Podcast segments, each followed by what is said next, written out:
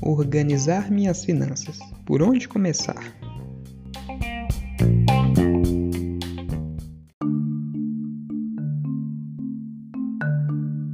Sempre nos encontramos fazendo esta pergunta em algum momento de nossas vidas, seja quando faltou aquele dinheiro para pagar a fatura do cartão ou a prestação do carro, seja quando mudamos de emprego, ganhamos uma promoção ou nosso negócio começou a deslanchar, sobrando dinheiro no fim do mês.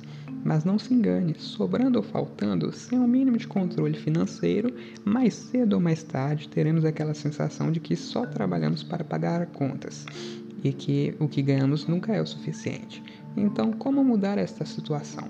Veja a seguir alguns passos importantes para você começar a se conhecer financeiramente.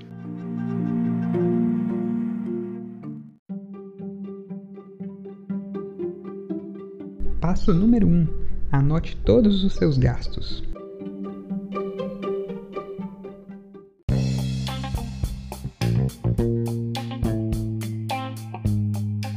O primeiro passo é você saber tudo que você gasta por mês.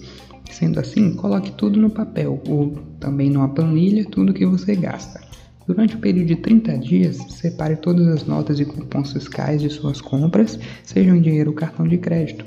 Anote também todas as compras que geralmente você não pega nota, vaquinha para presente de um amigo, padaria, churrasquinho, etc. Mas atenção, suas anotações devem refletir sua realidade. Portanto, é muito importante que você tome nota tudo antes, durante 30 dias. Assim você já estará desenvolvendo o hábito de anotar e controlar suas finanças e ainda você vai poder começar a fazer o seu planejamento, certo? Não tente fazer isso em apenas um dia, porque a gente gasta dinheiro todo dia e se a gente não anota, com certeza não teremos controle nenhum do que entra e do que sai do nosso bolso.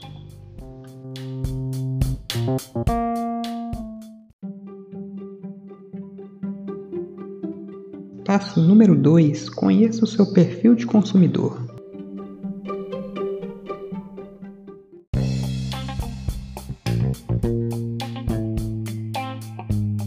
Muito bem, tendo você anotado agora, comece a se conhecer. Analise o que você gastou, em que você gastou e por que você gastou. Separe seus gastos em dois blocos que vão te facilitar na hora de montar o orçamento. O primeiro bloco é despesas fixas, né? que são todas as despesas que necessitamos para nos mantermos, como água, luz, telefone, aluguel, prestação do carro, internet e por aí vai. O segundo bloco, gastos variáveis, são tudo aquilo que você não precisa para se manter, mas você gasta por vontade própria e geralmente está aliado ao lazer, como viagens, saída com amigos, cinema, compras diversas, artigos para o lar, etc. E também às vezes inclui aí um gasto de emergência, como saúde, ajuda familiar, etc. É, após você ter feito a separação entre fixo e variável, observe agora no que você gastou mais. Foi a despesa fixa? Foi a despesa variável? Quanto maior for a representação dos gastos variáveis, maior é a chance de você se perder, perder o seu controle, porque é difícil prever quanto você vai gastar no mês seguinte. Agora, por outro lado, se você gastou mais com despesa fixa, pode ser que esteja faltando um pouco de lazer em sua vida, mas não confunda lazer e qualidade de vida com gastar dinheiro. Há inúmeras formas de se divertir e ter uma boa vida sem gastar recursos financeiros.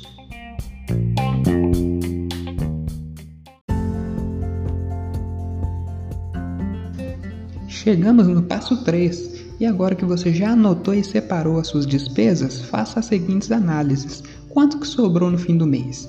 Sobrou alguma coisa? Se não sobrou, tem alguma coisa que você pode eliminar ou reduzir nessa lista? E também defina quais são os objetivos. Pense aí agora, o que, que você quer para o seu futuro? Você precisa de dinheiro para realizar esse objetivo, algum sonho que você tem? Isso vai ser muito importante para definir os seus investimentos.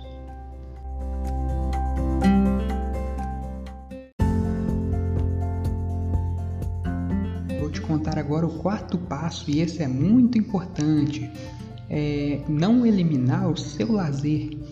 É, a grande maioria das pessoas abandonam hoje seu planejamento financeiro por terem começado errado. E um dos principais erros é eliminar do orçamento o item lazer. E por que a gente não pode fazer isso?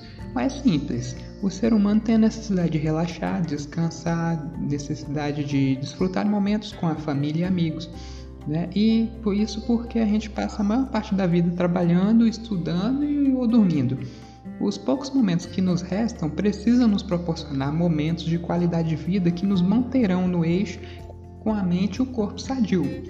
Quando paramos de investir em nossa qualidade de vida, até conseguiremos manter o controle por um período, mas logo virá recaída, revolta e tudo que for construído irá ruir.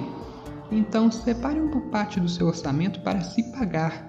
Como diz o renomado educado, educador financeiro Gustavo Cerbasi, gastar é bom, ruim é gastar mal.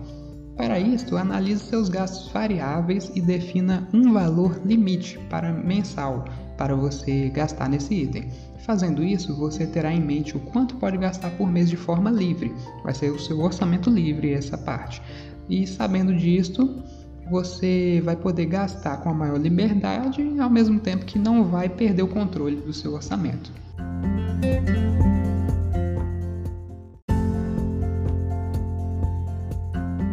Muito bem, meu amigo investidor, vou te chamar assim de agora em diante, porque nós chegamos no quinto passo, que é poupar pelo menos 20% da sua renda, e você vai investir esse valor poupado. Se você já consegue reservar esse valor sem alterar nenhum item de seu orçamento, parabéns. Se você cortar, precisa cortar ou renegociar alguma despesa sua para poder enquadrar e poupar 20%, parabéns também. E agora, se o seu orçamento tá, ainda está no vermelho, você vai precisar rever todo o seu orçamento, parabéns por tomar essa iniciativa. Eu tenho certeza que você vai seguir o caminho certo. Tendo feito então a sua análise, procure deixar uma reserva de 20% para formar os seus investimentos. Essa reserva vai primeiro compor a sua reserva de emergência, nós vamos falar isso nos próximos episódios, e em seguida nós vamos compor seus investimentos com esse valor. Você vai poder investir em ações, investir na renda fixa, de acordo com o seu perfil. Eu vou te ensinar nos próximos episódios como você vai fazer isso, certo? Sendo assim, veja que uma gestão financeira pessoal vai muito além do que simplesmente você economizar e guardar dinheiro. Você, na sua gestão financeira, tem que aliar qualidade de vida, planejamento e investimentos. Agora eu vou te fazer um convite. Vai lá no nosso site lrochafinanças.com, acesse a nossa área de planilhas e baixe a nossa planilha. Lá você vai ter um modelo para você começar a fazer o seu orçamento. Mas lembre-se, não fica preso à planilha, não fica preso a nenhuma regra. O mais importante é que você se sinta bem controlando suas finanças e assim você vai poder investir e mudar o seu futuro.